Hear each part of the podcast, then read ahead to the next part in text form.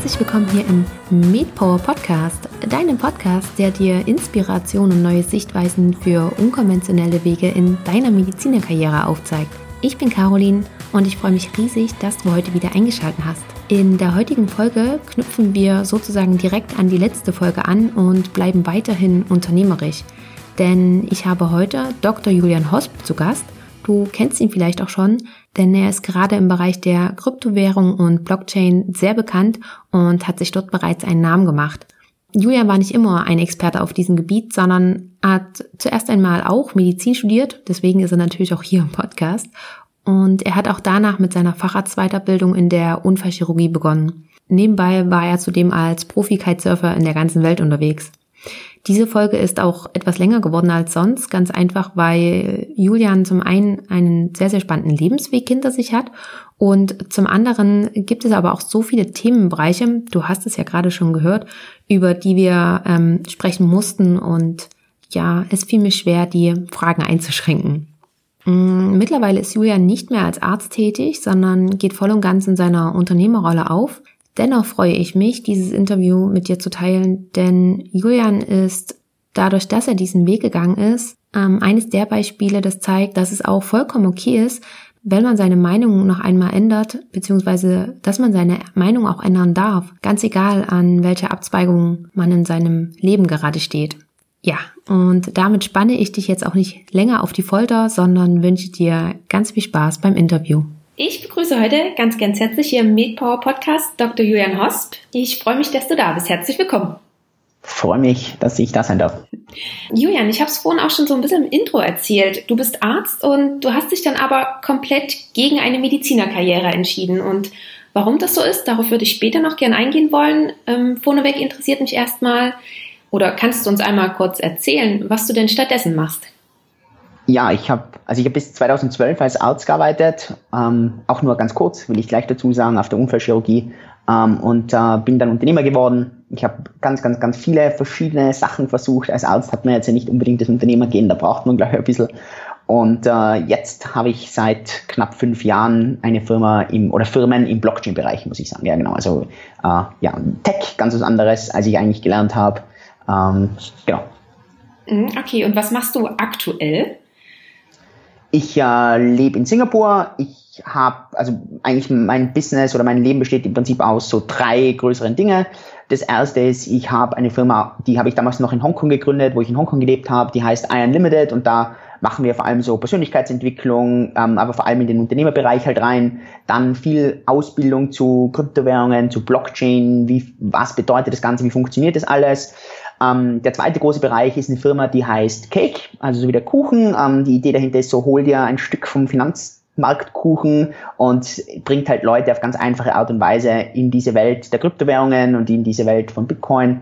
Ähm, genau, das ist sehr, sehr einfach. Und das dritte sind ganz typische Beratertätigkeiten, Advisor-Tätigkeiten, ähm, Coachings für Firmen, teilweise auch Privatpersonen, aber meistens Firmen, auch äh, Re ähm, Regierungen, ähm, ja, größere Arbeitsgruppen, die Europäische Union zum Beispiel und so weiter. Genau. Das sind so die drei großen Gruppen. Okay, das ist ja wirklich was komplett anderes. Ganz anders. ja, aber man kann schon sagen, du hast dich so ein bisschen spezialisiert auf Finanzen und da vor allem dieser neue Sektor Blockchain.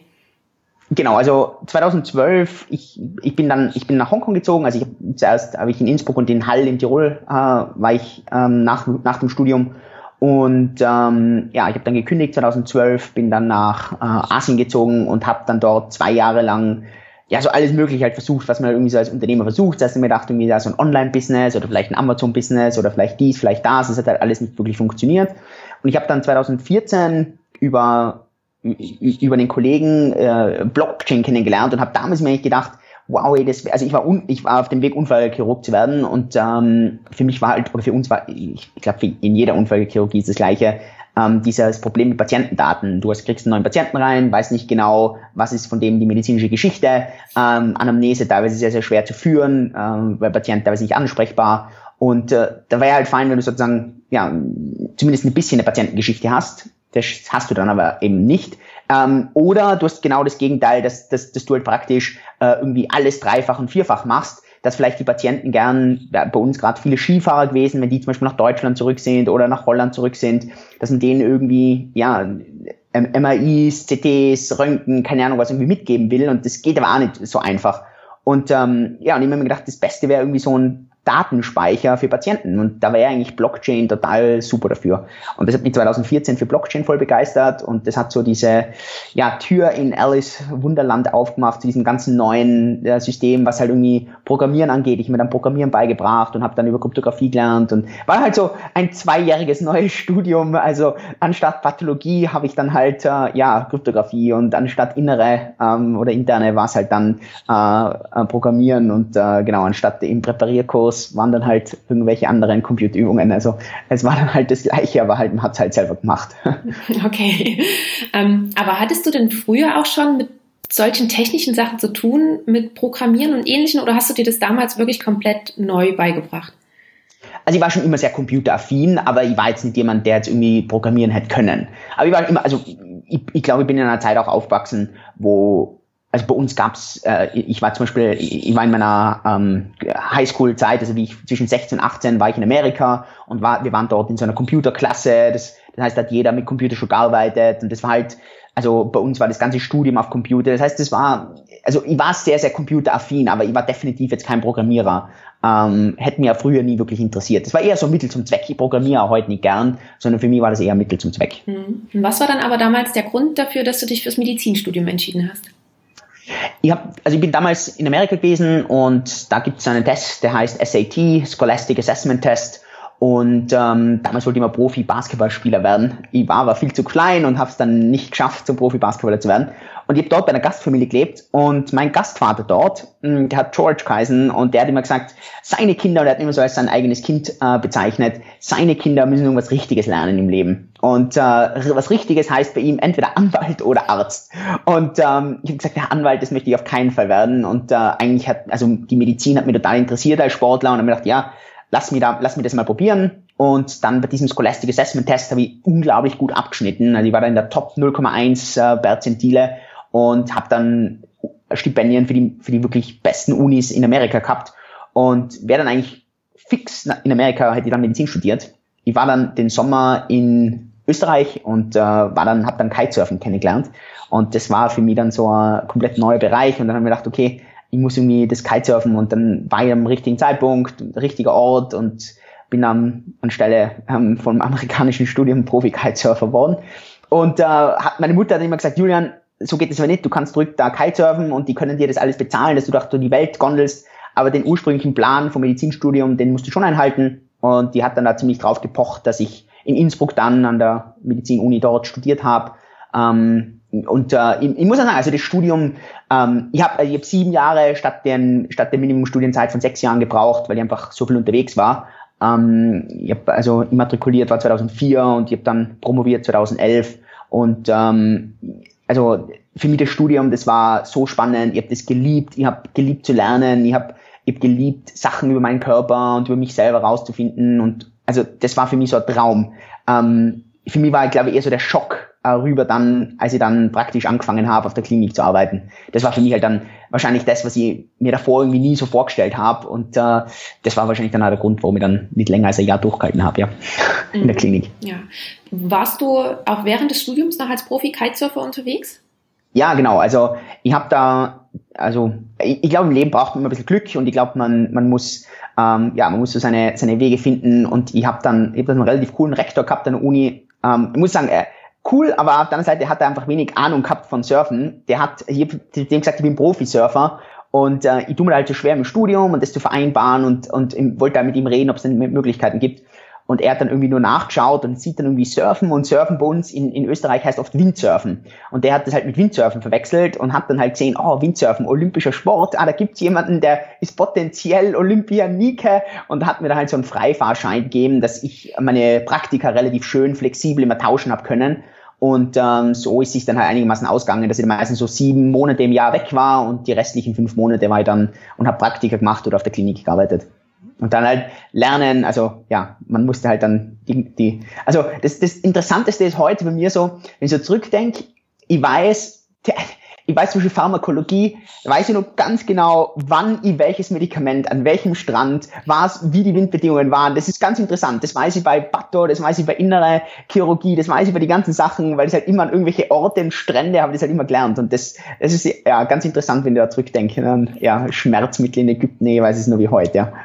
Ist ja auch ganz ja. cool ähm, oder ganz gut, wenn man lernt, man soll ja ganz viele Sachen emotional miteinander verbinden, dann merkt man sich das besser. Das ja, das war bei dir ja. definitiv der Fall, ja. Ähm, ich will gar nicht so sehr auf diese, ähm, auf deine Kitesurfer-Karriere eingehen, nur ganz kurz. Ähm, ich kenne mich damit auch nicht aus. Also ich weiß, was es ist, aber ich weiß nicht, was es ja. da so für ähm, Championships oder wie auch immer man das nennt. Wie erfolgreich warst du denn? Ich war Top 10 in der Welt, also ich war ziemlich erfolgreich, ich war jetzt aber nicht Weltmeister. Ähm, ja, die, die Disziplin, da gibt's mehrere Disziplinen. da gibt's Racing, also schnell fahren, dann gibt's Speed, wer fährt am schnellsten, also nicht zeitlich, sondern Geschwindigkeit. Und da, wo ich halt sehr gut war, war das ganze Freestyle. Also da machst du halt so Rotationen und Sprünge und, und, und so weiter, genau. Okay, ziemlich cool. Und da warst du auch bestimmt auch, du hast ja gesagt, du warst so sieben Monate immer unterwegs, dann weltweit auch unterwegs? Korrekt, ja, genau. Nicht schlecht, nicht schlecht. Ja. Okay. Und ich, mm, ich habe ja nun in Deutschland studiert und ich kenne zwar welche, die in Österreich studiert haben und das ist ähnlich, aber ist es auch bei euch so, dass ihr Formulaturen habt und während der Studienzeit auch in der Klinik sein müsst, oder? Ja, genau. Also wir haben Formulatur, klinisch praktisches Jahr, ganz genau, ja. Habt ihr ganz genauso. Und da waren für dich diese ähm, Unterschiede oder die Diskrepanz, was du vorhin gesagt hast, zwischen Studium und Klinik noch nicht ganz so ersichtlich, wie als du dann angefangen hattest zu arbeiten? Also ich habe mir halt immer gedacht, dass man als Arzt keine Ahnung, also für mich war halt so der, der Arztberuf, der war halt so in mir voll hoch angesehen, weil ich mir so gedacht habe, wow, die Ärzte, die ich gekannt habe, die haben so also die haben so erfüllt ausgeschaut und dann haben wir gedacht, die können eigentlich das alles so gut vereinbaren, die haben einerseits verdienen die voll gut Geld und auf der anderen Seite können, haben die dann immer so viel Urlaub. Also ich habe zum Beispiel einen, einen richtig guten Freund von mir, der, der war dann, der war in Hall Oberarzt, wie auch dort war und ähm, also Oberarzt Unfallchirurgie und bei dem war halt immer, der ist zum Beispiel im September, ist der fünf Wochen nach Hawaii geflogen zum Windsurfen und, und, und, und hat halt immer unter der Woche mit uns Basketball gespielt und, und das war halt so für mich, zu dem habe ich immer aufgeschaut und, und habe mir gedacht, boah, hey, das ist so cool, der ist, der war, glaube ich, 15 Jahre älter als ich und dann habe ich mir gedacht, boah, hey, das ist so cool und das würde ich auch total gern machen. Und das Ding war halt, äh, es ist was anderes, also es ist so, als wie wenn du in eine Stadt reinfliegst und du bist als Tourist dort und dann denkst du, boah, ist das eine geile Stadt und du siehst halt in diesen, in dieser Woche, wo du dort bist, siehst du halt nur die tollen Dinge oder das, dem, dem Monat Formulatur, was du dort bist, siehst du nur die tollen Dinge und ich glaube, wenn du dann in einer Stadt lebst und, und das ist, glaube ich, so der Punkt, ich glaube, ich glaube, die meisten Menschen überlegen sich immer so, was gefällt mir an Dingen, aber eigentlich ist fast oft wichtiger, gibt es irgendwas, was so richtig aneckt, wo, wo du so wirklich, wo du sagst, mit dem kann ich überhaupt nicht. Und das ist in einer Stadt zum Leben sehr, sehr wichtig. Ähm, und ich glaube, das ist bei einem Beruf genauso wichtig. Und, und erst als zweites musst du wirklich fragen, hast du da wirklich die Leidenschaft da dafür? Und ich hätte, glaube ich, schon die Leidenschaft, also ich habe immer noch die Leidenschaft für die Medizin, ich merke das total.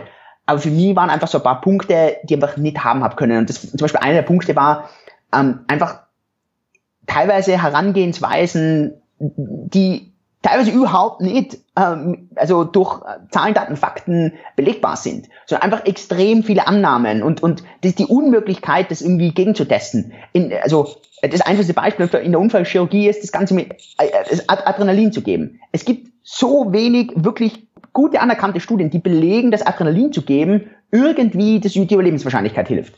Aber man testet es nicht und das, man kann es nicht testen. Und ich verstehe, dass es so schwer zu testen ist, weil was machst du jetzt? Du lässt 50 Prozent der Patienten rein, die, die Hälfte gibst du Adrenalin, der anderen Hälfte gibst du es nicht. Ähm, ich meine, das gibt dir, lass dir keine Ethikkommission durch. Das verstehe ich voll. Aber das waren dann so Kleinigkeiten, die mich halt voll frustriert haben, wo ich halt irgendwie so da sitze und mir so denke, ich bin ja so jemand, der immer so eigentlich die, so die Welt verbessern will. Und, irgendwie so, und, und am Ende des Tages, du bist halt voll in dem Framework drin und du hast halt irgendwie, ich habe immer so mehr und mehr die, das Gefühl gehabt, ich stecke da drin eigentlich so meine Freiheiten, die was ich zuerst mir so gedacht habe, die habe ich nicht. Ich bin sowieso jetzt mal Assistenzarzt, ganz unten in der Nahrungskette, bis ich mal irgendwo dort bin, wo praktisch er mal war. Das, das, das, da brauche ich noch mindestens sechs Jahre, bis ich dann wirklich Facharzt bin und dann, keine Ahnung, Oberarzt, vielleicht noch mal drei, vier Jahre. Und am Ende habe ich mir gedacht, pff, ich bin halt immer unglücklicher und unglücklicher geworden und, und, und habe halt irgendwie so meine Zeit als Kitesurfer, wo ich so irgendwie, keine Ahnung, ich, ich war halt irgendwie so in einer Krise. Ich, das war 24, ich, äh, äh zwischen 24 und 25. Das war halt so die Zeit davor. Ich war halt jahrelang unterwegs. Mir wurde alles bezahlt. Ich habe machen können, was ich wollen habe. Habe mehr Geld gehabt, als ich ausgeben habe können. Und plötzlich war es genau das Gegenteil. Plötzlich habe ich 1400 Euro netto verdient, ähm, musste irgendwie, keine Ahnung, eine Nachtschicht nach der anderen einlegen, 52 Stunden durchgearbeitet, damit ich halt irgendwie noch durch Dienste 1000 Euro zusätzlich kriege und dann bin ich halt mit zweieinhalbtausend Euro netto irgendwie heimgegangen und das war halt davor so, das, das war halt, das war die Hälfte von dem, was ich als Kitesurfer verdient habe, ohne irgendwelche Provisionen, ohne irgendwelche Sachen. Und haben mir irgendwie gedacht, ich weiß nicht, ob das das Leben ist, mit dem ich dann irgendwie, keine Ahnung, mal später wirklich glücklich sein will. Und, und, und, und, und man, man hadert halt so. Das war bei mir ein langes Hadern. Und es war halt dann so ein ausschlaggebender Punkt. Ähm, das war, also wir hatten, ähm, das war ein Freitag, ich war eigentlich, wäre dann auf Urlaub geflogen nach, äh, nach Peru das war halt, da ist ein Patient reinkommen, ganz junger, und der hat bei der Häckselarbeit am Feld, hatte beide Unterarme verloren. Und ähm, es war natürlich extrem krass, der war halt jung und und, und es war danach so eine spezielle Situation, eine Aufwachstation, äh, in der, in der, in der OP hast du eh nicht viel machen können, ähm, hat einfach kurz versorgt, ähm, man musste davon ausgehen, dass es infiziert war, ähm, aus dem Grund gab es sowieso eine zweite Operation. Und ja, und äh, das war dann so eine spezielle Situation in der Aufwach, wo er dann so kurz aufwacht und ich halt in dem Moment irgendwie so gedacht habe, wenn mir jetzt irgendwie sowas passiert, wenn ich jetzt da irgendwie, keine Ahnung, die nächsten fünf Jahre so dahin lebe und dann passiert mir sowas und ich denke mir eigentlich die ganze Zeit, hey, ich habe das so cool gehabt als Kitesurfer, ich habe so ein schönes Leben gehabt und auch wenn ich jetzt das, was ich tue, das, das ist was Gutes, aber ich bin einfach nicht happy, mich stören so ein paar Dinge und da habe ich gedacht, das, das geht so nicht. Und ich habe dann diesen Langstreckenflug gehabt von, von Frankfurt nach Sao Paulo und dann weiter nach äh, Lima, Peru boy, und das, das hat ihn mir so genagt und das, das war halt so zum Nachdenken und äh, ja, und, und das war halt dann so, ja, ich bin dann angekommen und äh, in, in Lima und das nach irgendwie 16 Stunden, keine Ahnung was, und ich habe dann gesagt, ja, ich muss jetzt wieder zurück und ich muss kündigen, weil wenn ich jetzt da bleib, dann bin ich halt total gechillt und dann, ja, und dann geht halt, also dann kündige ich nicht und dann, dann, äh, und dann weiß ich genau, dann, dann habe ich wieder Hoffnung und dann gehe ich wieder zurück in den Alltag und dann geht nichts weiter. Und ich habe dann echt, bin dann zurückgekündigt an der Stelle und ähm, ja, das war so ziemlich eine krasse Entscheidung. Ich habe die Entscheidung in den Wochen drauf, keine Ahnung, ich glaube, jeden Tag mindestens dreimal bereut und habe mir gedacht, aha, hätte ich doch nicht und vielleicht gehe ich wieder zurück. Und ähm, ja, und das war auch so ein bisschen der Grund, wo ich dann gesagt habe, okay, ich will nach Asien, weg von dem ganzen irgendwie komplett neuer, neuer Setup, ähm, neue Leute, irgendwie, keine Ahnung, ja, genau. Das ist nicht einfach, solche Entscheidungen zu treffen. Ja, das glaube ich. Die Entscheidung vielleicht ist schwer, aber noch schwieriger ist es danach, damit zu leben, ja. Ja, ja. ähm, das war jetzt gerade ganz viel. Ich würde noch mal ganz kurz ähm, da reingehen. Also zum einen ist es so, es ist gar nicht die Tätig oder die medizinische Tätigkeit gewesen, die dich gestört hat, sondern eher diese ganze Umgebung, ähm, den Sachen, denen du ausgesetzt warst. Das ja, genau. Ja, okay. Und dann hast du gesagt, dass es ein sehr, sehr langes Hadern war. Und ich wollte dich, also ich hatte auch so im Kopf, dich zu fragen, ob es eine bestimmte Situation gab, wo du gesagt hast, okay, ähm, jetzt hier und nicht weiter. Und das war aber dann die, die Situation, die du gerade geschildert hast. Ne? Genau. Und mhm. du hast dann aber gekündigt ohne irgendwas, ohne einen Plan B, oder? Ich hatte wirklich keinen Plan B. Ich hatte, ich muss dazu sagen, ich hatte ein relativ okay finanzielles Backing. Ich habe mir einiges zusammengespart das heißt, ähm, das war ganz okay. Also ich hätte jetzt sicher ein Jahr lang locker mit dem gleichen Lifestyle irgendwie leben können, ohne dass ich jetzt irgendwie finanzielle Probleme gehabt hätte. Also das heißt, das wäre jetzt alles easy. Das war auch, das war auch kein Problem. Und ich habe gewusst, okay, ganz ehrlich, ich muss halt dann irgendwie, keine Ahnung, wie ein, wie ein Hund wieder angekrochen kommen, aber einen Job kriege ich, also das, da mache ich mir keine Gedanken. Ähm, und ja, aber genau, ich habe da war relativ wenig irgendwie, wo ich gesagt habe, okay, ich habe natürlich 50 Ideen gehabt, aber nichts jetzt, was ich sage, okay, das bringt jetzt sofort irgendwie was. Mhm. Und wieso gerade Asien? Ich bin, also ich meine, ich bin in Europa aufgewachsen. Für mich gab es kein wirkliches anderes Land irgendwie in Europa. Also ich bin immer so oft ist es schwierig, keine Ahnung, auf etwas hinzuzeigen, sondern oft ist leichter Ausschlussmethode zu machen. Ähm, ist auch als Arzt oft äh, viel einfacher, äh, Sachen zu diagnostizieren äh, durch Ausschlussmethode. Ähm, und äh, ja, wahrscheinlich mache ich das aus dem Grund im Leben dann so. Also es gab für mich kein anderes Land in Europa. Nach Afrika wollte ich nicht, Südamerika wollte ich auch nicht. Amerika war ich halt so viel in der Highschool-Zeit und hatte ich auch schon irgendwie genug.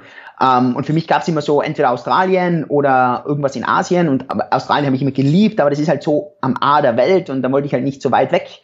Und dann habe ich gedacht, okay, irgendwo muss es woanders hin und dann Asien und da habe ich mit den Leuten so geredet und jeder hat irgendwie gesagt, geh nach Hongkong, ähm, da hast du irgendwie Zugang zu China und das ist ja das, was du eigentlich auch willst, so ein bisschen, keine Ahnung, wie neue Kultur ähm, und du hast aber doch immer noch so ein bisschen was Westliches ähm, und aus dem Grund ist es dann halt Hongkong worden, genau. Hast du dir überhaupt Gedanken über die Sprachbarriere gemacht? Gar nicht. Ähm, ich habe einen Freund dort, den Jerome, und den kenne ich vom Kitesurfen. Und der ist Banker dort und der hat halt zu mir gesagt, hey komm, äh, kannst du bei mir auf der Couch schlafen und und es hat mich halt gleich wieder an die Surferzeiten erinnert und das war halt für mich total gut vom, von allem, also von der ganzen Einstellung her, also wieder frei, ohne Sorgen, ohne irgendwelche Gedanken und ähm, ja, ich war dann drei Monate bei ihm und habe dann äh, dann ist also dann ist meine Freundin nachkommen und dann haben wir uns eine eigene Wohnung dort gesucht. Ja. Okay, das heißt, deine Freundin war zu dem Moment auch so flexibel, dass sie dich dahingehend unterstützen konnte und ja, das war schon, ja, das war schon. Also die hat, also die hat einen ganz normalen Angestelltenjob damals noch gehabt und das hat schon gedauert. Also wir haben uns damals ungefähr ein Jahr gekannt. Also das war schon alles, ja, sehr, sehr, äh, ja, ja, ähm, ja, äh, mit äh, ja viel Hoffnung und und ja wenig Backing, ja. Ähm, ja, also, aber ich, ich meine, in den ersten drei Monaten, da war noch so, dass ich gesagt habe, okay, du bleibst in Tirol, ähm, du bleibst in Österreich und, und lass mich mal und lass mich mal schauen. Ähm, ja, also genau. Mhm. Das war erst, wo ich, wo, wo ich schon irgendwie so gesehen habe, okay, ähm, wir, wir werden das schon irgendwie hinkriegen, ja. Mhm. Keine Ahnung noch wie, aber ja, irgendwie. Und wusstest du zu der Zeit schon, dass du etwas mit Krypto und Blockchain machen möchtest? Gar nicht. Noch gar nicht. Das war 2012, das war noch viel zu früh. Dort damals habe ich mir irgendwie gedacht, ich habe, ich habe, also als allererstes, ich wollte damals ein Startup machen, das hieß Caro. Da wollte, da ging es eigentlich darum, dass man ähm, Patienten äh, online äh, den Arzt buchen lässt ähm, also dass man sozusagen die, bei Praxisen äh, online, die online, also über die App eine Buchung machen kann. Ähm, ach, ich war da einfach komplett unerfahren. Ich habe keine Ahnung gehabt, was es braucht. Heute würde ich das ganz anders angehen. Ich war halt damals ich war halt damals Arzt und für mich war das total leicht, mit den anderen Ärzten zu sprechen. Also ich weiß noch, ich habe da mit einem, mit einem Geschäftspartner zusammengearbeitet und der war halt eher so der Businessmensch und ähm, ja, das war halt so für mich so, ich war halt so der, der Mediziner und sobald ich da rein bin und dann mit den anderen Ärzten geredet habe in Hongkong, das war halt sofort auf Augenhöhe, aber ich habe ich hab halt null Business Sense gehabt und ich habe zum Beispiel überhaupt nicht verstanden, wenn da, also als Arzt, als Arzt, du hörst nie Nein. Das ist auch so schwierig. Also du hörst, also du, du brauchst als Arzt nie irgendwie was verkaufen. Ähm, als Arzt, der Patient kommt zu dir rein. Du, also bei mir auf der Unfallchirurgie das war, das ist nicht so, ja und äh, keine Ahnung, äh, jetzt weiß ich was, du solltest diese Operation schon machen. Also, es war halt, da gab es nicht so diese Verkaufsgespräche oder, oder diese Idee vom Verkauf, der, weil die Patienten sind sowieso reingekommen und, und waren und haben im Prinzip hauptsächlich der Schmerz geht weg, hauptsächlich ihr Bein ist keine Ahnung irgendwie verheilt. Also und das waren halt so extreme Lernerfahrungen in diesen zwei Jahren von 2012 bis 2014. Ähm, die halt, ja, die, die schon sehr frustrierend waren. Also ich möchte diese Jahre nicht nochmal irgendwie durchmachen müssen. Die waren halt sehr, sehr lehrreich, nicht wirklich geldreich, extrem, also extrem schlimme Zeiten. Also wenn ich darauf dran denke, ähm, also halt die Sorgen, die ich halt damals gehabt habe und, und schaffen wir das und geht es irgendwo hin und machen wir irgendwie was Richtiges. Boah, also wie oft ich dran gedacht habe, ich gehe jetzt wieder zurück oder vielleicht war das doch ein Fehler. Ja, also keine Ahnung, ich ja, ich wünsche das keinem, aber ich glaube, dass das halt jeder irgendwie durchmacht, wenn er einmal irgendwie in, in, in dieses Ding reingeht. Aber wieso hast du dich denn dafür entschieden, dass du selbstständig sein möchtest?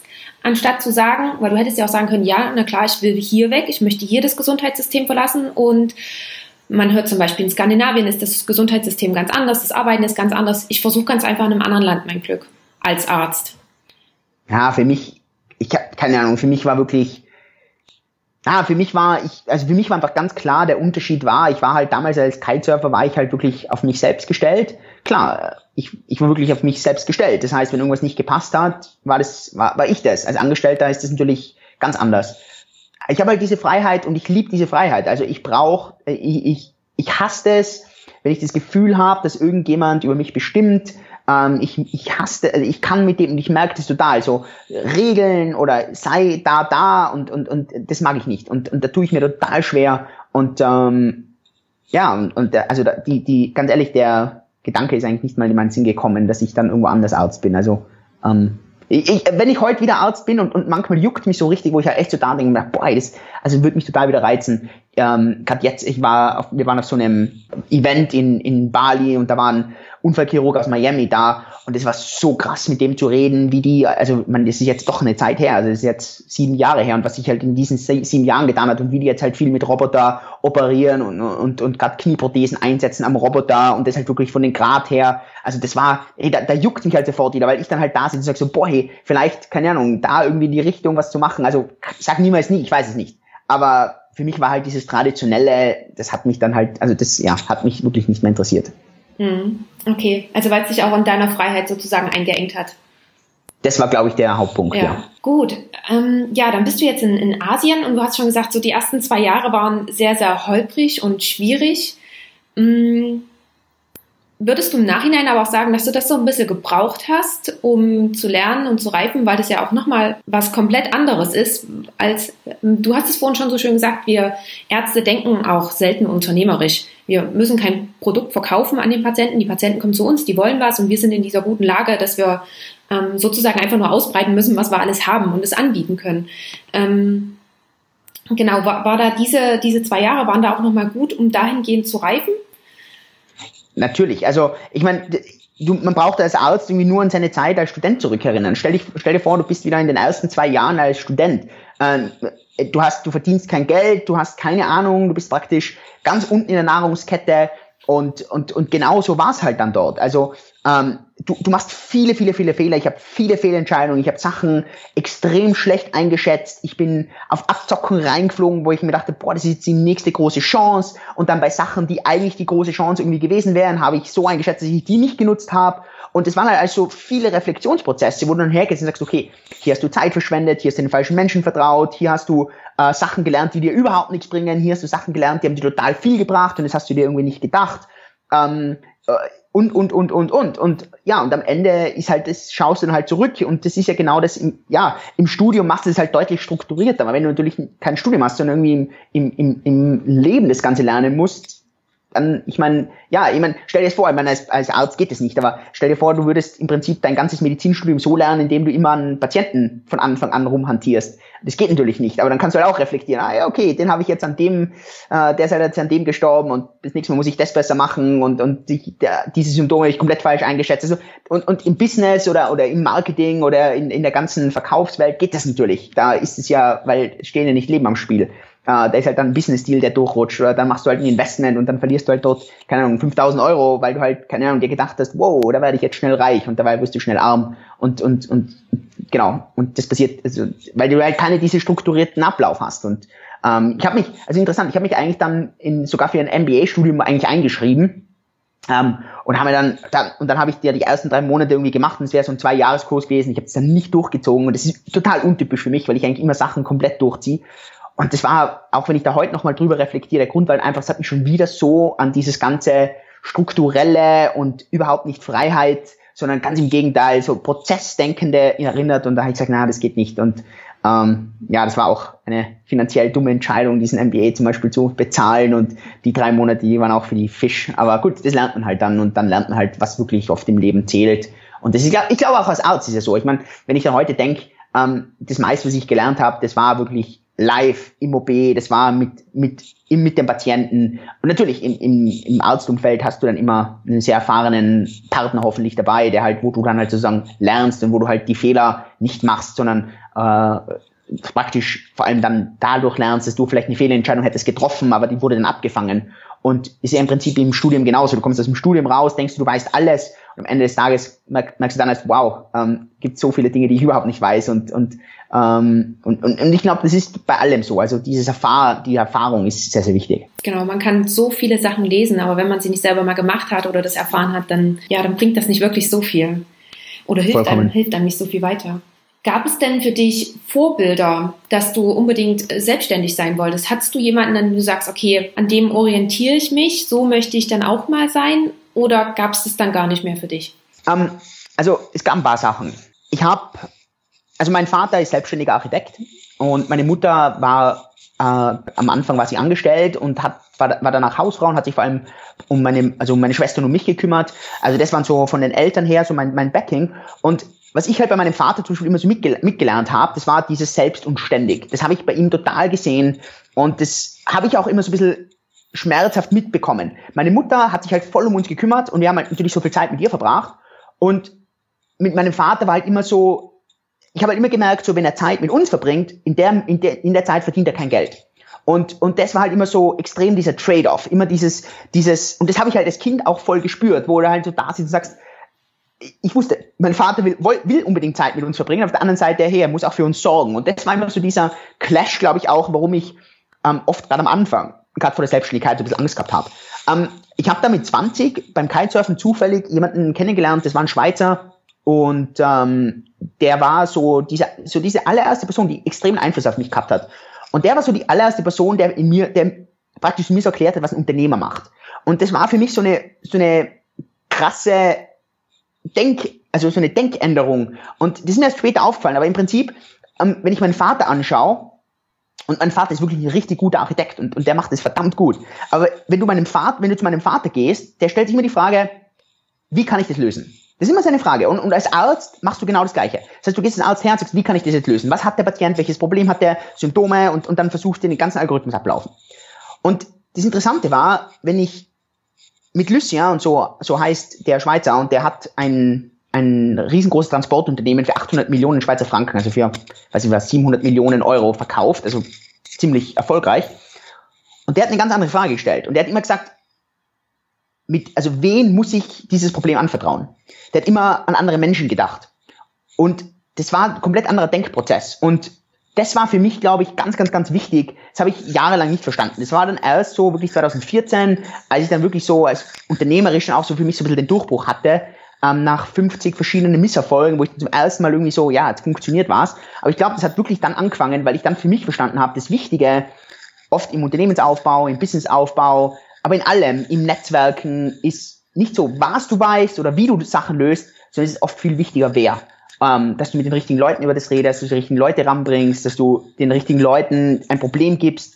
Und ich glaube, dass das heute absolut so das Erfolgsrezept bei mir ist. Wenn die Leute bei mir oft so hingehen, dann sagen sie so, naja, aber ähm, jetzt, du hast ja irgendwie so eine Tech-Firma. Ähm, hast du das gelernt? Nee, habe ich nicht gelernt. Ja, kennst du dich richtig gut in dem Thema aus? Ja, ich kenne mich schon gut aus, aber ich glaube, auf der Welt gibt es tausende Leute, die kennen sich deutlich besser aus.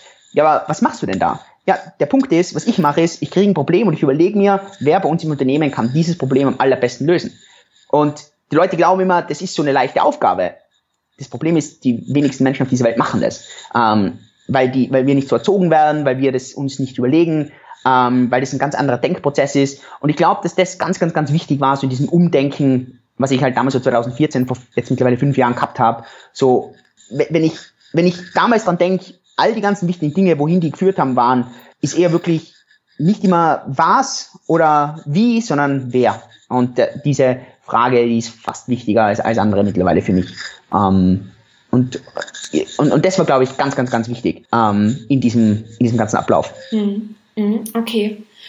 Und du hast von ähm, dem Schweizer jetzt gesprochen als Einflussperson für dich. Ähm, Gab es denn da noch mehrere, die so ein bisschen auch deine, aber das klingt ja, dass du schon eine, eine Änderung im, im Mindset dass die stattgefunden hat? Die kam erst später. Also er hat da, glaube ich, früh immer so die Samen gesät. Wie ich noch im Studium war, hat er das, hat er schon halt immer so ein bisschen so reingesät und, aber ich glaube nicht, dass das jetzt irgendwie früh da schon von Anfang an da war. Ich glaube, so wirklich, also für mich war halt einfach der Punkt, als ich dann wirklich anfangen habe, musste dann, also wie ich 2012 gekündigt habe, dass ich dann angefangen habe und sagte, okay, ähm, ich muss es irgendwie für mich lernen und dann machst du halt viele, viele Fehler und, und ähm, ja, und dann fangst du natürlich, du fangst dann viel Lesen an. Du, also ich glaube, Lesen, das war halt, also das werde ich ganz oft gefragt, so Julian, was war so dein, was ist so dein, dein also was, was bereust du? Gibt es irgendwas, was du bereust, oder? Und ich glaube, es gibt, also ich glaube, man muss als Mensch mal ein bisschen aufpassen, wenn man Sachen wirklich bereuen würde.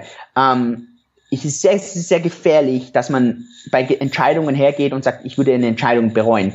Ähm, aber zum Beispiel eine Entscheidung, die ich echt bereue, ist, dass ich sehr spät erst mit dem ganzen Konzept Persönlichkeitsentwicklung, ähm, Fortbildung für mich selbst, ähm, dadurch, dass du als, als, als Mediziner oder als Medizinstudent so viel lesen musst und so viel lernen musst und du einfach mal froh bist, wenn du dann irgendwie zwei Monate im Sommer kein Buch angreifen musst, sondern irgendwie nichts machen musst und dann im September geht schon wieder los, das hat, ist halt voll, das hat voll gelitten bei mir und ich glaube, dass das, also das so die, die, die, die, einzige Sache, die ich wirklich bereue, ist, dass ich nicht, also ich habe dann so mit 25 habe ich dann wirklich so, so Gedanken übers Leben und, und für mich selbst weiterdenken und vielleicht anders denken.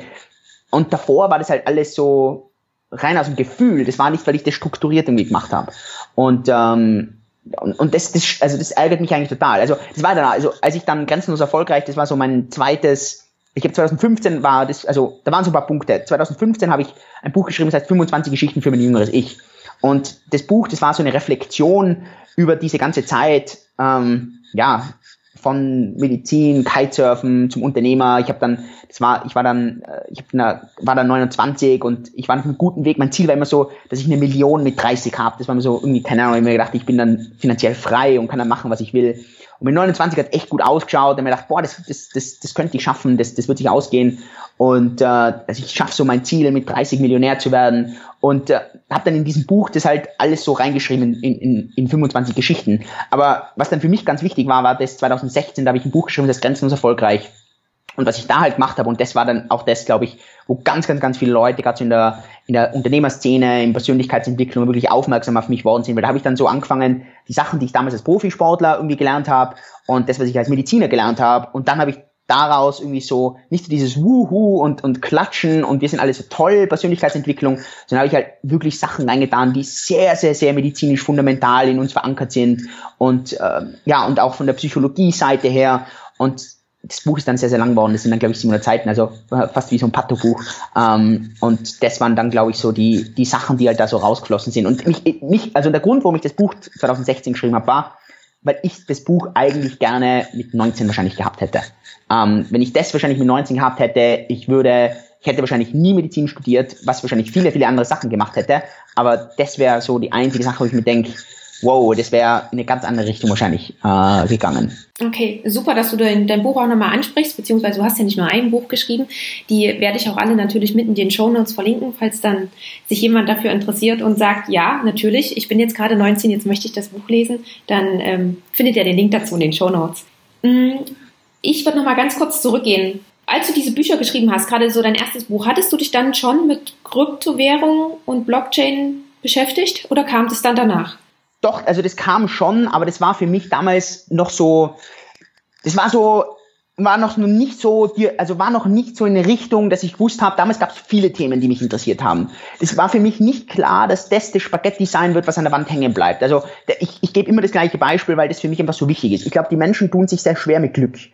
Ähm, die, die, ich glaube, also ich glaube, dass Glück der wichtigste Faktor in unserem Leben ist. Und, und das, das glaube ich wirklich. Ich glaube, dass ganz viele Sachen, was die Leute meinen, sie sind so geil und sie sind so toll, hat ganz wenig mit ihrer Fähigkeit zu tun, sondern eher mit dem richtigen Timing. Und das Timing ist wichtiger als fast alles andere meiner Ansicht nach.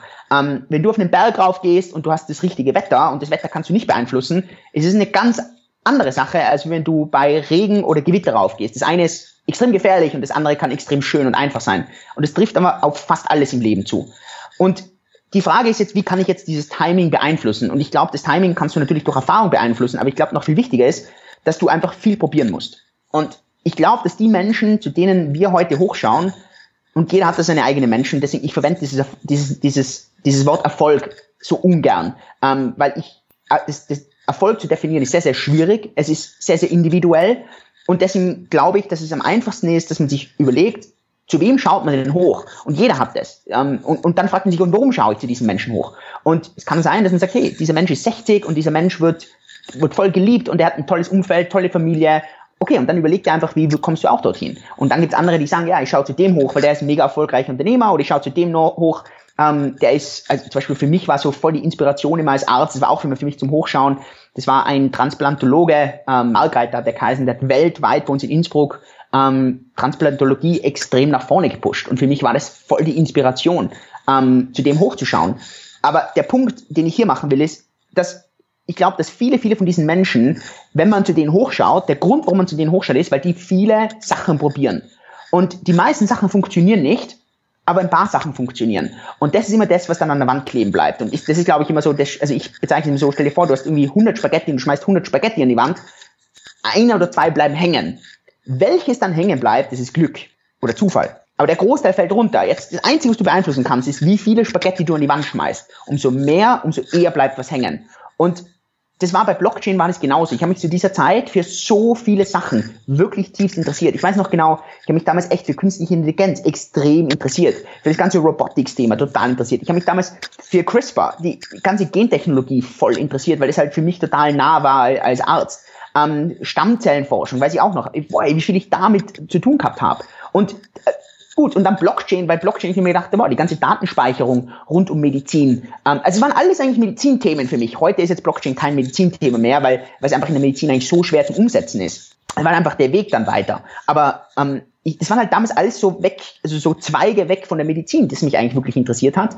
Und ähm, ich weiß noch, also kann mich damals noch, ich habe so viele Sachen probiert. Äh, mit einem Freund wollten wir ähm, eine ähm, Wechselwirkungs-App äh, machen zwischen Medikamente. Also dass man sozusagen als Patient seine Medikamente eingeben kann und dann werden die Wechselwirkungen automatisch dargestellt, ähm, Dosenanpassungsvorschläge und so weiter. Und das war alles, basiert im Prinzip alles auf Machine Learning damals und, und all, ja, auf diesen ganzen Computersachen. Und es waren alles eigentlich Medizin plus irgendwelche Tech-Sachen.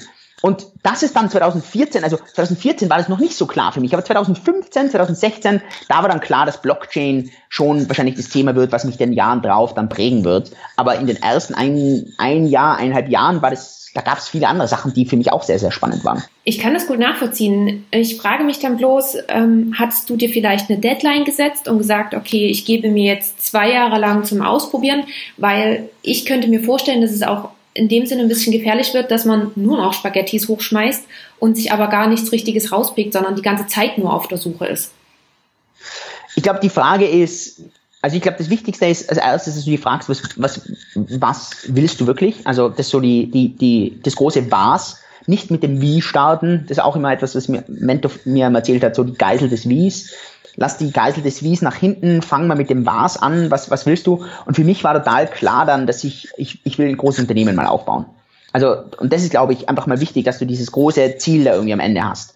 Und, ähm, und dann ist, glaube ich, so die Frage, wann solltest du umdrehen, wann solltest du was anderes probieren? Und ich glaube, ähm, für mich gibt es eigentlich drei Gründe, also drei Sachen, die aus etwas rauskommen müssen, damit du eine Berechtigung hast, dort irgendwie weiterzuarbeiten. Wenn du keines der drei Dinge hast, musst du meiner Ansicht nach einen Pivot machen, musst eine Änderung machen. Ähm, und die drei Sachen sind, das erste ist relativ klar, das ist, wenn du in etwas Geld verdienst und das ist dir wichtig und das finanziert deine Familie, das finanziert dein, deinen Umstand, dann ist es, also, oder kann das ein Grund sein, dass du in dem weitermachen sollst. Wenn du jetzt aber sagst, okay, ich verdiene jetzt aber noch kein Geld, weil ich so früh, soll ich jetzt deshalb sofort was anderes machen und sofort dem Geld nachlaufen? Nicht unbedingt. Für mich das zweite ist, lernst du in dem Bereich und wirst du dadurch deutlich besser. Und ich glaube, das Lernen, das ist etwas, und damit meine ich wirklich, wirst du dort richtig gut drin. Nicht, ich schaue mir drei YouTube-Videos an oder ich lese mal was drüber. Nee, sondern gehst du dort wirklich an die Grenzen, dass du sagst, hey, ich, weiß jetzt mehr als 99,9 Prozent der Leute. Und, und kommst du auf diesen Bereich, also dass du wirklich hergehst und sagst, ich bin verdammt gut da drin. Ich muss nicht der Beste sein, das ist sowieso fast unmöglich, aber, weil, wer ist der Beste? Es gibt immer irgendjemand, der was, was anderem gut ist, aber bist du dort wirklich gut drin? Und, und glaube ich, und hast du da drin Spaß? Und wenn, dann garantiere ich dir, wenn du einmal irgendwo bei 90,9 Prozent bist, kannst du immer aus diesem Wissen, kannst du immer was rausholen. Die meisten Menschen kommen nur dort nicht hin, weil sie die Disziplin nicht haben, weil sie das Interesse gar nicht haben, sondern weil sie immer sagen, ja, okay, jetzt lese ich mal was, ich finde das spannend, aber so wirklich durchpushen tun sie es nicht. Und das Letzte ist, wenn du dadurch richtig wichtige Leute kennenlernst. Und das sind für mich nicht einfach nur nette Leute, sondern das sind Leute, die entweder einflussreich sind, das sind Leute, ähm, mit denen du dich extrem tiefgründig über Sachen unterhalten kannst, die vielleicht selber extrem gut vernetzt sind, wo du, die, die was du auf die du zurückgreifen kannst, wo du denen aber auch Wert gibst. Und für mich, wenn du keines dieser drei Sachen hast, dann solltest du wahrscheinlich nicht mehr an dem Spaghetti weiter irgendwie arbeiten, sondern solltest an was anderem arbeiten. Mhm. Wenn du ein, wenn du alle drei hast, das ist Weltklasse. Ich meine, wenn du etwas richtig gut Geld verdienst, wenn du jeden Tag irgendwie aufstehst und denkst, boah krass, ich kann so viele neue tolle Dinge lernen. Ähm, und wenn du richtig tolle Leute kennenlernst, dann hast du irgendwie so alles. Weil ganz ehrlich, dann fehlt eigentlich für mich, also an ganz, ganz, ganz wenigen Sachen. Weil wenn man ehrlich ist, wenn man so Leute fragt, was Leute wirklich glücklich macht, dann ist, dass ihre Grundsorgen im Leben gedeckt sind. Und sind wir mal ehrlich, die Grundsorgen sind vor allem durch Geld gedeckt.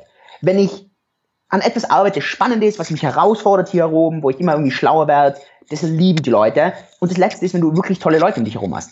Erfüllende Leute, Leute, die dich unterstützen, die dich aber auch fordern. Und dann ist ganz, ganz, ganz, ganz, ganz wenig nur mehr, was, was irgendwie sonst noch nicht irgendwie da ist. Und das, also ist aber selten, dass alle drei Sachen da sind. Aber wenn jetzt zum Beispiel zwei Sachen da sind, würde ich wahrscheinlich trotzdem dort weiterarbeiten. Ähm, ich würde seltenst wahrscheinlich nur für Geld das irgendwie machen, außer, immer außer, du hast es ist dir einfach wichtig und du brauchst es. Ähm, würde ich jetzt hergehen und sagen, ich habe eine Familie und ich muss jetzt um mich um was kümmern und jetzt werde ich irgendwie crazy und machen was Neues? Wahrscheinlich nicht, weil da steht einfach zu viel jetzt gerade im Spiel. Da muss du irgendwie überlegen, geht das anders.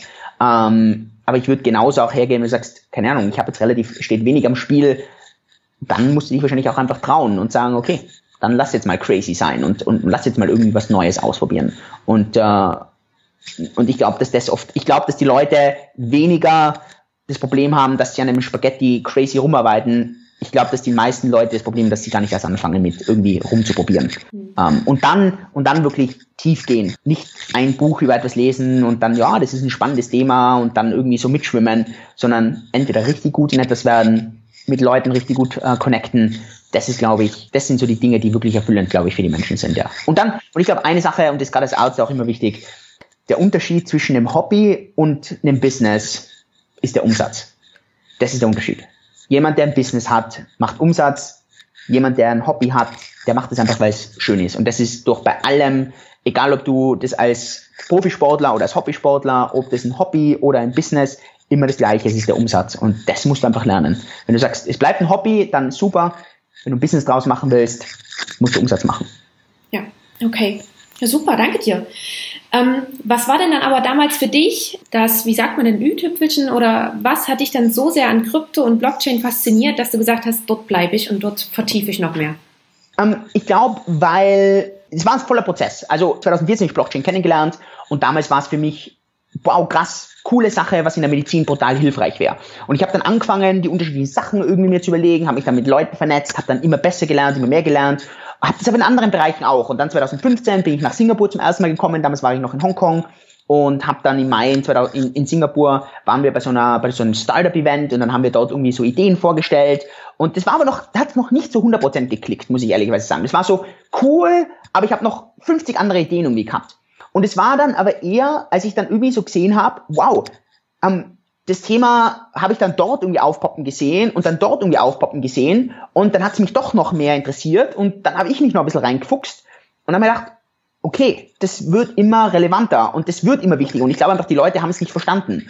Und dann muss ich aber auch einfach sagen, ich habe dann so zwei, drei Videos mal einfach zu dem gemacht auf Social Media und das war so krass, was da das Feedback einfach dazu war, wo die Leute hergegangen sind und gesagt haben, boah, sie haben noch nie jemanden gesehen, der das so einfach erklärt hat ähm, boah, die haben das noch nie, nie gesehen, dass das, dass das so eine Herangehensweise war.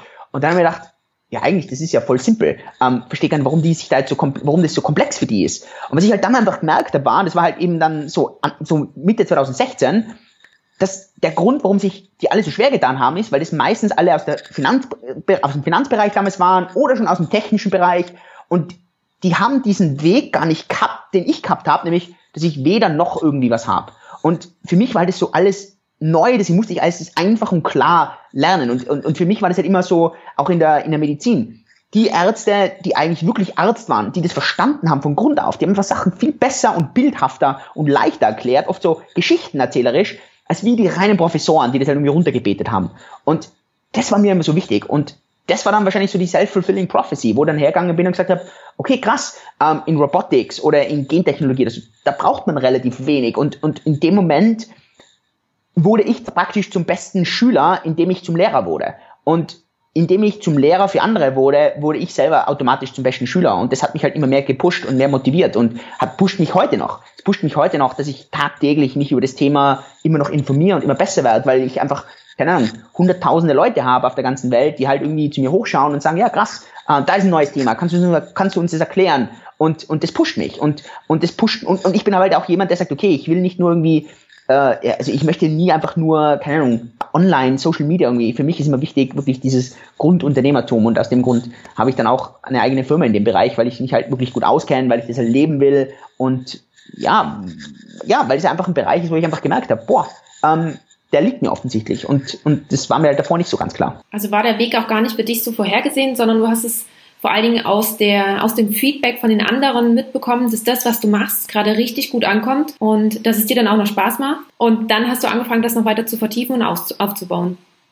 Genau, voll. Also ich, ich habe damals einfach immer generell wie so Blogs geschrieben, einfach so ähm, über mich so, äh, weil ich, weil ich habe einfach gemerkt, so ich war so, so ein bisschen in einer Identitätskrise so mit 29 und habe nicht gewusst, was ich jetzt irgendwie machen soll, weil ich immer dachte, ich, ich habe mir das viel leichter vorgestellt und habe mir irgendwie so gedacht, boah, ich werde da, keine Ahnung, ich werde jetzt da zum Top-Unternehmer und das bin ich halt überhaupt nicht worden und äh, ja, und dann hat eine gute Freundin von mir in Österreich, die auch Ärztin war, aber eben Unternehmerin gleichzeitig, also die, ich verstehe überhaupt nicht, wie die das kombiniert, fragt mich nicht. Ähm, und die hat dann zu mir gesagt, Julian, du musst ein Buch über das Ganze schreiben, dann geht's dir besser. Und am Anfang gedacht, oh, ich, ich bin so ein schlechter Schreiber, ich kann nicht schreiben, ich schreibe langsam, ich mag das nicht.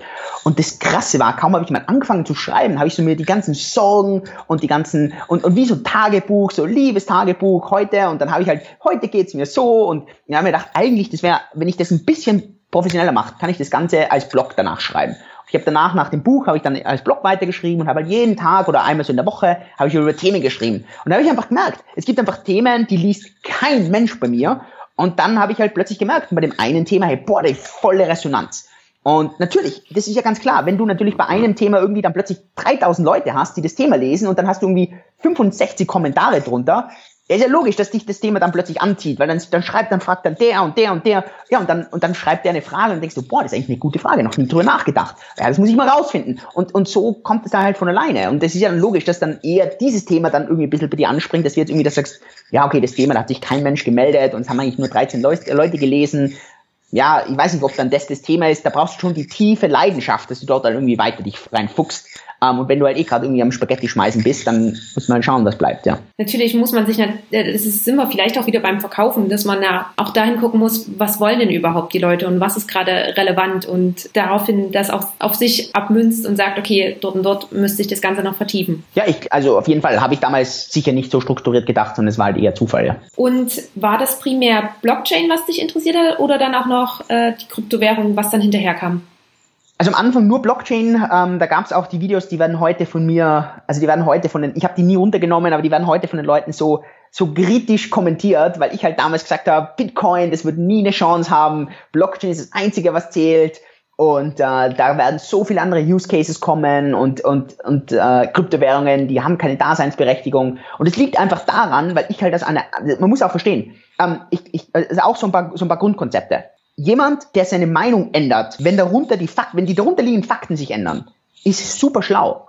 Jemand, der die Meinung nicht ändert, wenn sich die Fakten ändern, ist einfach dumm. Aber genauso das Gegenteil, jemand, der die Meinung ändert, obwohl die Fakten gleich bleiben, ist genauso dumm. Das macht überhaupt keinen Sinn. Und für mich war halt einfach, es haben sich die Fakten für mich geändert, weil ich plötzlich anderes Wissen gehabt habe.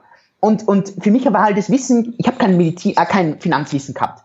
Das Finanzwissen war für mich, also genau das, was jeder Arzt hat, und das war sehr, sehr schwach.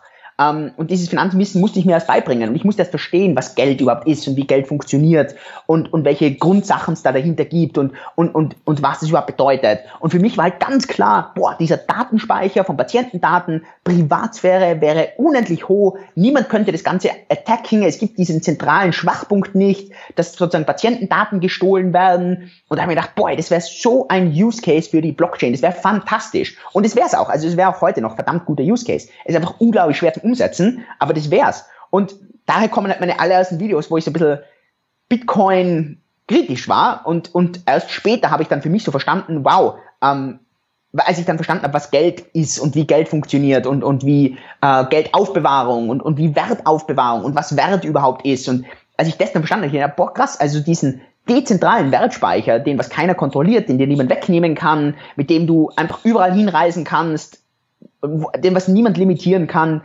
das ist eigentlich so die ultimative Freiheit. Und, und jemand wie ich, der halt Freiheit unglaublich wichtig findet, ähm, ja, hat dann natürlich, wird dann halt hingezogen zu sowas, dass ich dann sage, okay, da habe ich halt die ultimative Freiheit, weil es kann mich niemand mehr wirklich, es kann mir niemand die durch Finanzentzug irgendwie die, die, meine Freiheit nehmen. Mhm. Ähm, natürlich, ich kann immer noch eingesperrt werden, aber es ist, ähm, ja, wenn ich mir einfach denke, wie viele Länder heute einfach darunter leiden, dass halt viele Menschen keinen Zugang zu guten finanziellen Situationen haben, dass Staaten ähm, ja ihr Volk praktisch da noch komplett kontrollieren, weil sie halt das Geld missbrauchen.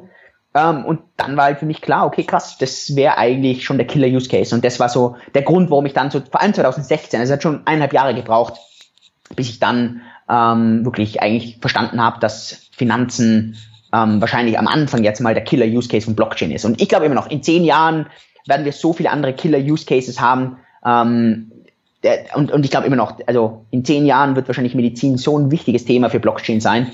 Und äh, aber zurzeit ist definitiv der Finanz-Use-Case einfach so stark. Mhm. Okay, ich würde auch ähm, gar nicht großartig weiter auf die Kryptowährungen eingehen wollen, weil ich glaube, das wäre äh, würde würde diesen Podcast zum Einsprengen und äh, gehört auch ja. nicht ganz zum zum Inhalt. Aber ich denke, alle, die sich damit beschäftigen wollen, die finden dann schon ihre, wie sagt man denn, ihre Quellen, die sie dann nutzen können. Auf jeden Fall, ja. Ähm, weil du das aber auch angesprochen hattest und ich hatte da vorhin auch schon dran gedacht. Ähm, hattest du versucht, irgendwie die Blockchain mit Patientendaten zu verknüpfen? Ja, also das habe ich, das war eigentlich so die, das allererste, was ich dann im Blockchain-Bereich versucht habe. Mhm. Ähm, das war so meine allererste Business-Idee 2015 im Blockchain-Bereich. Ähm, das Problem damals war, dass wirklich Blockchain so früh war und einfach die, die wirklich die darunterliegende Infrastruktur noch nicht da war. Das heißt, dieses Konzept, Daten zu speichern, auf der, auf, in so einem dezentralen System, wo praktisch jeder alle Daten speichern muss. Das war damals nicht denkbar, weil einfach die Infrastruktur gefehlt hätte. Ähm, weil wenn du jetzt gerade, keine Ahnung, MAI-Bilder dir überlegst, ich meine, die sind Gigabyte groß und das auf Gigabytes auf einer Blockchain gespeichert werden, als ein, als ein einzelner Eintrag, das würde praktisch alles überfordern. Ähm, das heißt, 2015 war das einfach extrem früh und es war zu früh. Spannend war es, ich habe äh, Anfang diesen Jahres ähm, hab ich, hatte ich eine Auseinandersetzung mit meinen äh, Geschäftspartnern in meiner vergangenen Firma und wir haben uns dann getrennt. Ähm, das war eine, eben eine Kryptowährungsfirma und ich bin dann raus und ich habe den Exit da, also ich wurde dann rausbezahlt und, und bin dann jetzt praktisch draußen. Ähm, und dann war für mich auch wieder so Anfang 2019, ja okay, ähm, was soll ich jetzt im Blockchain-Bereich machen, weil ich möchte auf jeden Fall im Blockchain-Bereich sein. Und ich habe dann mit einem Freund von mir, den ich sehr lange schon kenne aus dem Blockchain-Bereich, mir echt drüber nachgedacht und gesagt, wir sollten eigentlich was in der Medizin machen. Mich würde es total interessieren. Er war auch sehr angetan. Und wir haben dann echt schon das ganze Konzept dafür gehabt und haben uns auch schon die unterschiedlichsten Sachen überlegt. Ähm, wie könnte man praktisch ähm, Patienten dazu bringen, ihre Daten über eine Blockchain abzuspeichern. Und das Krasse war, ich habe mir dann, und das ist glaube ich auch immer ganz, ganz, ganz wichtig, dass man sich nicht immer, also das nennt sich dieser Survivorship Bias. Ähm, das heißt, man schaut sich nicht immer nur die, die Leute an, die überleben, sondern man schaut sich auch an die Leute, die nicht überleben und fragt sich dann, vielleicht glaubt man, dass die Leute, die überlebt haben, keine Ahnung, so viel Vitamin C genommen haben und deswegen überleben die, aber eigentlich die Leute, die nicht überlebt haben, haben auch viel Vitamin C genommen. Ähm, eigentlich wäre es das Vitamin C gar nicht. Das glaubt man nur, weil die Leute, die Vitamin C haben, wenn man die befragt, dann sagen die alle, ja, na, ich habe mein Leben lang so viel Vitamin C genommen und irgendwann kommt man drauf, eigentlich Vitamineinnahme macht statistisch gesehen relativ wenig für die Überlebenswahrscheinlichkeit aus. Und das ist Survivorship Bias. Das heißt, man darf nicht nur die Überlebenden befragen, sondern man muss auch sozusagen die Sterbenden fragen. Und was für mich dann so interessant war, ich habe dann die ganzen Unternehmen gefragt, die im Medizinbereich, Blockchain-Bereich eigentlich was machen wollten und aber nicht erfolgreich waren. Und sobald ich mit denen geredet habe, haben die mir alle das Gleiche gesagt. Und haben gesagt, es ist unglaublich schwer, die Regierung, ähm, Krankenhäuser, Versicherungen für dieses Konzept zu begeistern. Und du brauchst diese aber, weil sonst tust du dir das so schwer, dass du nur Patienten hast, aber du hast praktisch keine Akzeptanzstellen. Und das hat mir voll Sinn gemacht. Und das hat mich dann ein bisschen demotiviert, dass ich gesagt habe, ich will nicht jetzt ein Unternehmen starten, wo ich voll dafür brenne und voll begeistert bin und am Ende des Tages sitze ich dann da und ich habe dann irgendwie 10 Millionen Dollar investiert und ich habe dann irgendwie voll viel Kapital von Leuten bekommen und ich habe dann irgendwie die nächsten Jahre dafür verwendet und am Ende des Tages funktioniert es nicht, weil ich nicht das richtige Timing hatte. Weil ich das zu einem Timing gemacht habe, das ich nicht beeinflussen kann, wo ich von anderen Leuten abhängig war. Und das war mir dann zu riskant. Und ich habe dann gesagt, das kann ich nicht selber beeinflussen. Und ich kann es dann für Investoren nicht beeinflussen. Ich kann es für meine Zeit irgendwie nicht gerechtfertigen. Und das war dann der Grund, warum ich es dann Anfang dieses Jahres nicht gemacht habe und warum ich trotzdem wieder im Finanzbereich geblieben bin, weil ich halt da viel mehr selber beeinflussen kann. Ähm, aber wie gesagt, ich kenne ein paar Firmen, die das weltweit versuchen, die straucheln alle zurzeit am selben. Ich bin selber Berater bei einer Firma, die in dem Bereich tätig ist, aber die haben selber auch mega Herausforderungen in dem Bereich. Ähm, ja, äh, ja, also ja, ich habe dann schon Sachen durchgedacht und gesagt, okay, was ist, wenn man Krankenhäuser wegnimmt? Ähm, da könnte man zum Beispiel so in Dating-Apps reingehen. Es gibt äh, ähm, genetisch gesehen gibt es ein paar genetische, also äh, Gene, die ähm, praktisch ziemlich klar nachweisen, vor allem, das sind vor allem Gerüche, ähm, dass sozusagen und Pheromone, dass der andere Partner einen dann relativ, mit einer höheren Wahrscheinlichkeit mag. Und was man da machen könnte, ist, man könnte sozusagen die Leute freiwillig dazu bringen, wenn sie einen Gentest zum Beispiel machen, dass sie, und da gibt es ja genug von diesen Services weltweit, dass sie, wenn sie so einen Gentest machen, dass die dann praktisch diese, diese Gene testen und dass die dann verschlüsselt werden über die Blockchain und die können die dann freigeben für sich selbst. Das heißt, der Service selber sieht die Gene nicht, die andere Partei, also der, der potenzielle Partner sieht die Gene nicht, sondern es wird verschlüsselt, wird ein Match abgefragt. Und das Ganze kann sozusagen so vertrauens los unter Anführungszeichen sein, dass man niemandem vertrauen muss. Ich muss dem Service nicht vertrauen, ich brauche der anderen Partei nicht vertrauen. Niemand hat diese Daten außer ich und trotzdem kann ich potenziell einen Match mit einem anderen Partner bekommen und hätte sozusagen so eine erhöhte, vielleicht eine erhöhte, also das musste man auch halt testen, aber man hätte eine bessere Dating-Wahrscheinlichkeit, könnte man sagen. Ähm, Ob es dann wirklich so stimmt oder nicht, das müsste man ja wirklich testen. Und selbst das war uns so schwierig, weil da bräuchte man da auch wieder die, die Genfirmen und machen das dann Leute und das waren halt so viele Fragezeichen, wo ich am Ende gesagt habe, und, und das ist ja das Interessante, ich bin zurzeit Berater einerseits für die Firma, auch für die EU, also Europäische Union und für ein paar politische Fraktionen weltweit, die genau in diesem Bereich aber zurzeit forschen und sich Gedanken dazu machen. Und das ist, wird der Durchbruch sein. Das heißt, ich glaube, dass sowas von in Deutschland, von, weiß ich was, von großen Krankenhäusern, von, von der Politik irgendwie gebracht werden muss, um sozusagen Patienten eine Verbesserung zu bieten, ohne aber, dass das irgendwie ein Startup macht. Vielleicht, dass ein Startup dann dazukommt, aber ich glaube, dass ein Startup alleine wird es wahrscheinlich nicht schaffen. Ähm, das ist so schwierig, diesen Use Case reinzubringen. Aber ich denke auch, dass das ein sehr, sehr wichtiges Thema ist, das ja, man unbedingt Fall. weiterbringen sollte, weil es, man sieht es heutzutage ganz oft, da gerade die, die Patientendaten, was man sich nicht alles irgendwie zusammensuchen muss, um dann ein halbwegs Wissen zu haben über den Patienten. Ähm, banale Sachen. Ein Patient wird bei einem Autounfall, ist bewusstlos, wie auch immer, und man weiß nicht einfach mal, ob er Allergien hat oder nicht. Und solche einfachen Sachen genau. müsste man ja nachvollziehen können. Aber ich glaube, dass auch dass es mittlerweile immer schwieriger wird, gerade wenn man einfach nur das Wort Datenschutz bei uns in Deutschland hört.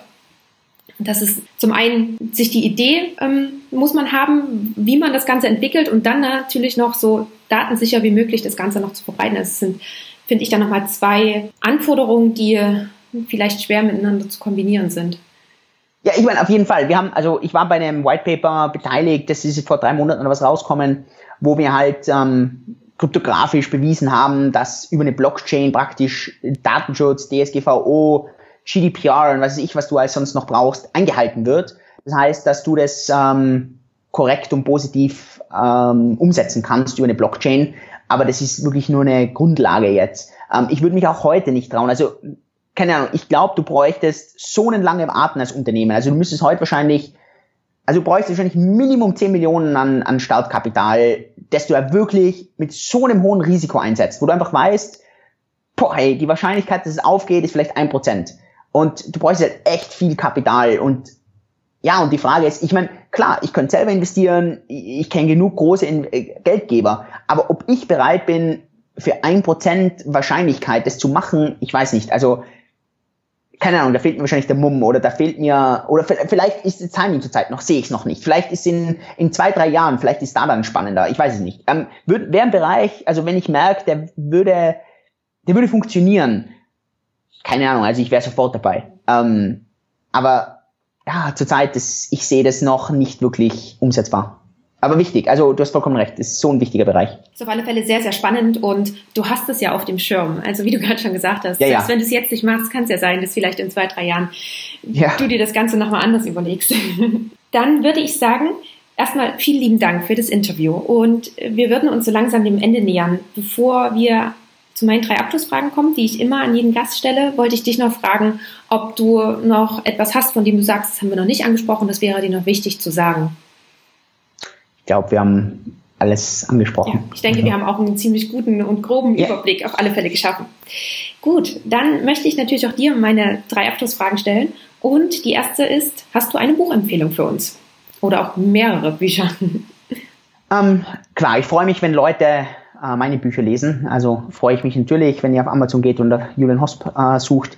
Ansonsten, ähm, um vielleicht eine selbstlosere Buchempfehlung zu geben, ich würde wahrscheinlich Biografien lesen von Leuten, zu denen ihr hochschaut oder von denen ihr inspiriert seid. Und ich glaube, dass Biografien mit Abstand die wichtigsten Bücher sind, weil sie den Weg zeigen, den andere Menschen vorgegangen sind. Und ähm, den Weg, den braucht man oft manchmal nur nachgehen. Und oft kommt man dann dorthin, wo man hingehen will. Und man muss einfach nur ein bisschen aufpassen, welchen Weg die Leute gegangen sind. Für mich sehr beeinflussend war als Österreicher ganz klar Arnold Schwarzenegger Biografie. Ähm, ja, war für mich sehr, sehr, sehr beeindruckend und, und ich glaube sehr, sehr einflussreich. Mhm. Aber das würde ich nur jemandem empfehlen, der das vielleicht auch sich ein bisschen damit identifizieren kann. Ähm, sonst kann es ein Sportler sein, vielleicht ist es ein Musiker, vielleicht ist das irgendwie Schauspieler, vielleicht ist es, keine Ahnung, irgendein Künstler. Das muss man wirklich, Politiker, ganz egal. Also das muss man für sich selber wirklich überlegen und dann wirklich hergehen, sich mal trauen, diese Biografie auch mal zu lesen. Ich kenne total viele Menschen, die sagen, boah ja, der Mensch inspiriert mich total. Die hast du mal eine Biografie von ihm gelesen? Nö, noch nie. Ja. Okay, super. Danke für den Hinweis. Dann die nächste Frage. Wo siehst du den Arztberuf in 10 bis 15 Jahren? Oh, da ich, habe ich eine ganz starke Meinung. Ich glaube, dass Technik so krass dort reinkommen wird. Ich glaube, dass der Arztberuf sich über die nächsten 15 Jahre extrem wandeln. Von dem her wird, dass einfach viel mehr durch Roboter äh, übernommen wird, dass viel mehr von Automatismen, von äh, Maschinen, Machine Learning, dass viel mehr in die Tele reingeht, dass, dass du ganz äh, viel über Apps, ähm, eben digitale Diagnostik, viel, viel, viel weniger durch diese Fehlerquelle Arzt ähm, gemacht wird. Und ich glaube, dass der Arzt in Zukunft extrem tech-affin sein muss. Ich glaube, dass hier eher mehr so eine Partnerschaft zwischen Mensch und Maschine passiert, ähm, wo die Maschine wahrscheinlich ganz viele Cases einfach komplett im Automatismen abarbeitet und dass der Arzt dann eher vielleicht bei gewissen Sachen nochmal drüber schaut, ähm, in Sachen nochmal reinschaut. Ich kann mir auch vorstellen, dass wir in 15 Jahren die ersten Operationen haben, wo vielleicht der Arzt noch zwei, drei, vier Prozent macht und der Großteil von der Maschine gemacht wird. Ähm, das wird schneller kommen als je und dann gehen wir extrem wahrscheinlich rein in die ganze Lebensverlängerung, Verjüngung. Das wird ein ganzer Bereich sein, glaube ich. Das wird so ein Arztbereich sein, der heute überhaupt noch nicht am Schirm ist. Und äh, ich glaube, sobald du, also der, also ich, wenn ich mit Ärzten über das rede und dann, dann merke ich sofort, kenne ich mich hundertmal besser aus und das ist schockierend. Ich bin nicht mehr im Arztberuf drin. Und wenn ich dann mit denen rede über Medikamenten und Möglichkeiten und, und eindeutige Studien, also nicht deine Meinung. Deine Meinung ist irrelevant. Äh, das Einzige, was zählt, sind Zahlen, Daten, Fakten, vor allem wenn die schön groß auf eine große Schnittmenge gelegt sind. Ähm, das ist das, was zählt. Ähm, Zahlen, Daten, Fakten kümmern sich nicht um deine Meinung. Das wird, das wird so den Arztberuf für die nächsten 15 Jahre verändern, glaube ich. Ähm, ja, ich glaube, dass das, ich glaube, dass das noch heftig sein wird. Mhm. Okay, spannend auf alle Fälle. Was hältst denn du dann aber davon, von der Angst, die, ich sag mal, so ein bisschen unter uns Ärzten rumgeht, dass unser Beruf von der künstlichen Intelligenz übernommen wird und wir irgendwann mal arbeitslos sein werden? Das glaube ich, das dauert schon noch. Also ich glaube, dass eine KI ähm, in diese Richtung geht. Also irgendwann ja, aber ich weiß nicht, ob, ob das so in den nächsten, ob das nicht länger als zwei Generationen dauert. Sagen wir mal eine Generation, 25 Jahre, lass länger als zwei Generationen sein. Also ob das nicht irgendwie so nach 20, 60, 20, ja, sowas, also in den nächsten 40 Jahre, glaube ich schon. Also ich glaube, dass wir das ein bisschen unterschätzen. Ich glaube, was sehr, sehr, sehr schnell kommen wird, und das, das merke ich ja, wenn ich mit, mit, mit Ärzten da rede, ist einfach wirklich, ähm, dass Maschinen viele, viele Sachen übernehmen, dass, dass gerade Algorithmen, ganz viele Sachen sind ja extrem einfach und extrem stupide, gerade was Bilddiagnostik angeht, Radiologie und so weiter. Aber trotzdem, auch dort wird es den Arzt noch lange brauchen. Aber ich glaube, der Beruf muss sich einfach ändern. Ich glaube, äh, das ist nicht mehr so, ich schaue mir jedes Bild selber an, sondern da, das wird einfach ein ganz anderer Ablauf da sein. Und ich glaube, dass das, ähm, ich glaube, als Arzt, ich muss heute viel digitaler sein, ich muss viel kundenfreundlicher auch sein. Ich muss mir wahrscheinlich viel öfter, weil ich, ich, ich sehe das jetzt schon, wie viel ich, wie viel ich Krankentourismus mache ich fliege dorthin, wo ich hin will. Ich bin privat versichert. Ich suche mir aus, wo ich äh, mich operieren lasse, wo ich gewisse Sachen mache. Und, und ich glaube, dass diese Elektiveingriffe, wenn ich da in Deutschland, in Österreich, in der Schweiz, wenn ich da gewinnen will, das, also, das geht nicht. Äh, wenn ich da, ich muss den internationalen Standard mithalten und das wird immer größer und immer mehr und ich glaube, dass das vielleicht, ich glaube, dass es noch einige Ärzte total unterschätzen. Ähm, ganz interessant, ich kenne eine der größten Zahnarztpraxisen in, in Deutschland, in Düsseldorf ist die. Und ähm, ist ganz krass, wie die, also 150 Ärzte haben die dort und wirklich groß und die sind, ähm, oder 150 Angestellte, ich weiß nicht genau, 150 Ärzte, also 150 Mitarbeiter und wie die innovativ an diese Sachen rangehen und, und wie digital und multimedial und wie freundlich die zu den, zu den Patienten sind das gewinnt. Und, und das wird viel, es wird immer mehr Zentralisierung kommen, was das Ganze angeht. Die Leute wollen, also ich, ich merke das ja selber. Ich sehe mich selber nicht mehr als Patient, ich sehe mich als Kunde. Und wenn ich heute zu einem Arzt gehe, klar, ist was anderes, wenn ich jetzt eine Notoperation oder sonst was habe, aber es bei Elektiveingriffen. Ich, ich habe für gewisse Sachen keine Toleranz. Ich bezahle, ich sehe das nicht ein. Warum soll ich mich schlecht behandeln lassen? Es gibt genug andere. Und ich glaube, dass das viel mehr in der Zukunft noch kommen wird. Mhm. Okay. Ähm, eine andere Frage, die sich jetzt bei mir noch so ein bisschen aufgedrängt hat, ist, Ähm, inwiefern merkst du einen Unterschied zwischen der Medizin hier in Europa, also Deutschland, Österreich, Schweiz und und Asien? Ja.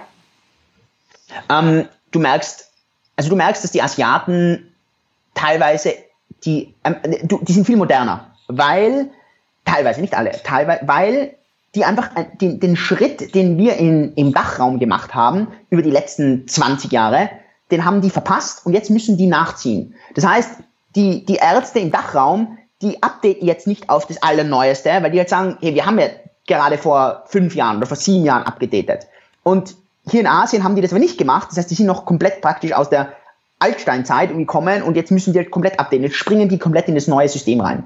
Ich merke das bei Zahnärzten, ich merke das bei vielen Chirurgen, ich merke das bei ganz, ganz, ganz, ganz, ganz vielen Sachen. Plus, und das ist natürlich jetzt auch etwas, das du in Deutschland nie so machen kannst, ist einfach diese günstigen Arbeitskräfte, die du halt vor allem für niedrig bezahlte Berufe hast. Und das hast du extrem und das merkst du. Du merkst einfach, wie viel Hilfspersonal du da hast, wie viele Pfleger, wie viele, äh, ganz, ganz, ganz viel Personal um einen Arzt herum zum Beispiel.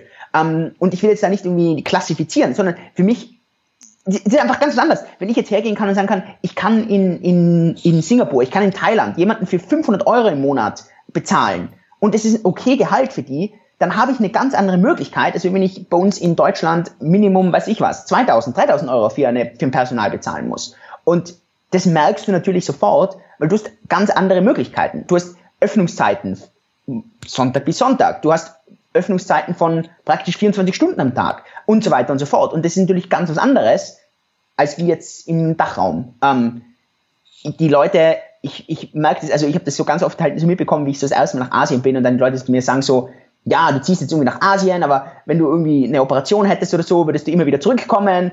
Und am Anfang haben wir gedacht so, ja, das, das stimmt wahrscheinlich. Also klar, ähm, wenn ich jetzt, keine Ahnung, Meniskuseinriss hätte oder wenn ich jetzt, keine Ahnung, irgendwie ein Problem irgendwo hätte, würde ich wahrscheinlich wieder zurück nach Innsbruck gehen. Heute würde ich das definitiv nicht. Heute würde ich mir genau anschauen, wo auf der Welt ist der Chirurg, der das am allerbesten macht. Und wo werde ich am besten umsorgt? Wo ist die Preis-Leistung genau das, was ich will? Und das wäre wahrscheinlich ganz was anderes. Und ich glaube, dass das immer mehr kommen wird. Und ich glaube, dass Asien aufgrund von dieser Zwei-Klassengesellschaft, die leider in Asien existiert, ähm, ja, das halt in dem Bereich sehr, sehr attraktiv für den Kunden bzw. für den Patienten ist. Mhm. Okay, gut. Und dann würde ich dir mal noch meine letzte der drei Abschlussfragen stellen. Ähm, gibt es einen Tipp, über den du dich damals zu Beginn des Studiums oder zu Beginn deiner Facharztausbildung gefreut hättest? Hm. Nee, ich habe eigentlich viele Sachen, ich habe jetzt eh viele Sachen gesprochen. Also ein Tipp wäre, lies was anderes außer Medizinbücher. Das wäre wahrscheinlich ein Tipp. Gut, kurz und knackig, sehr gut. Ähm, ja, Julian, dann äh, sind wir durch. Ich danke dir ganz, ganz herzlich für dieses Interview, was ähm, mal einfach anders war, aber auch wahnsinnig spannend und interessant. Von daher vielen lieben Dank dafür. Caroline hat mich voll gefreut. Danke auf jeden Fall. So, das war das Gespräch mit Dr. Julian Hosp. Und ich möchte mich jetzt am Ende nochmal entschuldigen, dass es zwischenzeitlich etwas unruhig war. Das tut mir echt leid. Ich hatte beim Nachbearbeiten der Folge wirklich versucht und mein Bestes gegeben, dass man es vielleicht doch nicht so sehr raushört. Ähm, aber es gelang mir leider nicht, nicht immer so gut, das Ganze zu kaschieren. Trotzdem hoffe ich, dass du bis zum Schluss durchgehalten hast und dir diese Folge gefallen hat und du vor allen Dingen auch wieder einiges für dich mitnehmen konntest. Ich weiß, dass diese Episode ganz anders war als sonst, da Julian sich für einen ganz anderen Bereich als die Medizin entschieden hat, was allerdings nicht bedeutet, dass es nicht weniger spannend oder relevant ist. Und wie schon am Anfang gesagt, finde ich es ganz einfach schön und es zeigt eben, dass man, wie gesagt, seine Meinung auch nochmal ändern kann, egal wie alt man ist oder egal an welchem Lebensweg und Lebensabschnitt oder Abzweigung man gerade steht. Es waren ja auch super viele Themen, die wir angesprochen hatten und die wir eben auch nur ganz kurz ansprechen konnten und nur zum kleinen Teil beleuchten konnten.